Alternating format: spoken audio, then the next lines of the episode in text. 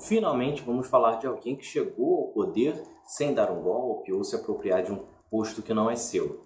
É Prudente de Moraes, o primeiro civil, o primeiro republicano presidente do Brasil. É Pilatos lá na Bíblia quem nos diz. E também faleceu por ter pescoço o infeliz autor da guilhotina de Paris. Prudente de Moraes recebeu o Brasil é, totalmente quebrado.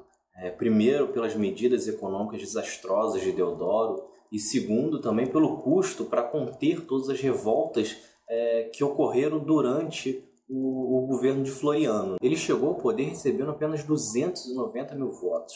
Isso porque, na época, apenas quem era homem, é, tivesse mais de 21 anos e soubesse ler e escrever tinha direito ao voto. Isso representava apenas 5% da população brasileira, ou seja, apenas 5% dos brasileiros tiveram direito de escolher quem iria comandar a nação. Um dos grandes problemas do governo de Prudente Moraes é que ele foi constantemente ameaçado por um golpe militar.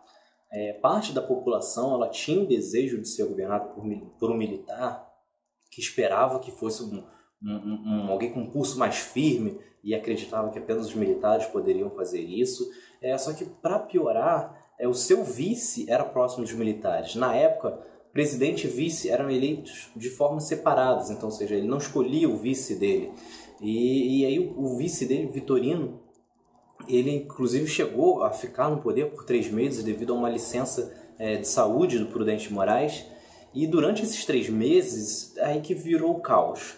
É, nesse período estava ocorrendo conflito em Canudos, é que embora não tenha nenhum registro claro de que os, os sertanejos de lá é, pretendiam uma independência ou qualquer coisa, o fato é que eles incomodaram os colonos. Incomodando os colonos, é, o governo, é, através do vice, né, Vitorino, é, resolveu agir e foi mandando tropas e mais tropas para conter os sertanejos. É, por três vezes é, o envio das tropas não deu certo, eles, o exército brasileiro foi derrotado. Nisso volta Prudente Moraes e que resolve mandar mais de 10 mil soldados brasileiros para combater outros brasileiros. Foi uma chacina total, morreram diversos sertanejos, é, homens, mulheres, crianças, e isso foi uma mancha terrível para o governo de Prudente de Moraes. Afinal, ele era um civil, um, um homem que zelava pela Constituição e, e foi, digamos, uma atitude tão ditatorial quanto dos militares que já estavam no poder. Na parte econômica, Prudente Moraes também não foi muito produtivo. Ele até tentou renegociar as dívidas dos governos anteriores, fazendo um longo parcelamento, só que isso também não foi para frente. Para piorar, o país atravessava uma grave crise com uma inflação altíssima e salários muito baixos. Isso significava é, que o poder de compra do brasileiro estava cada vez mais limitado.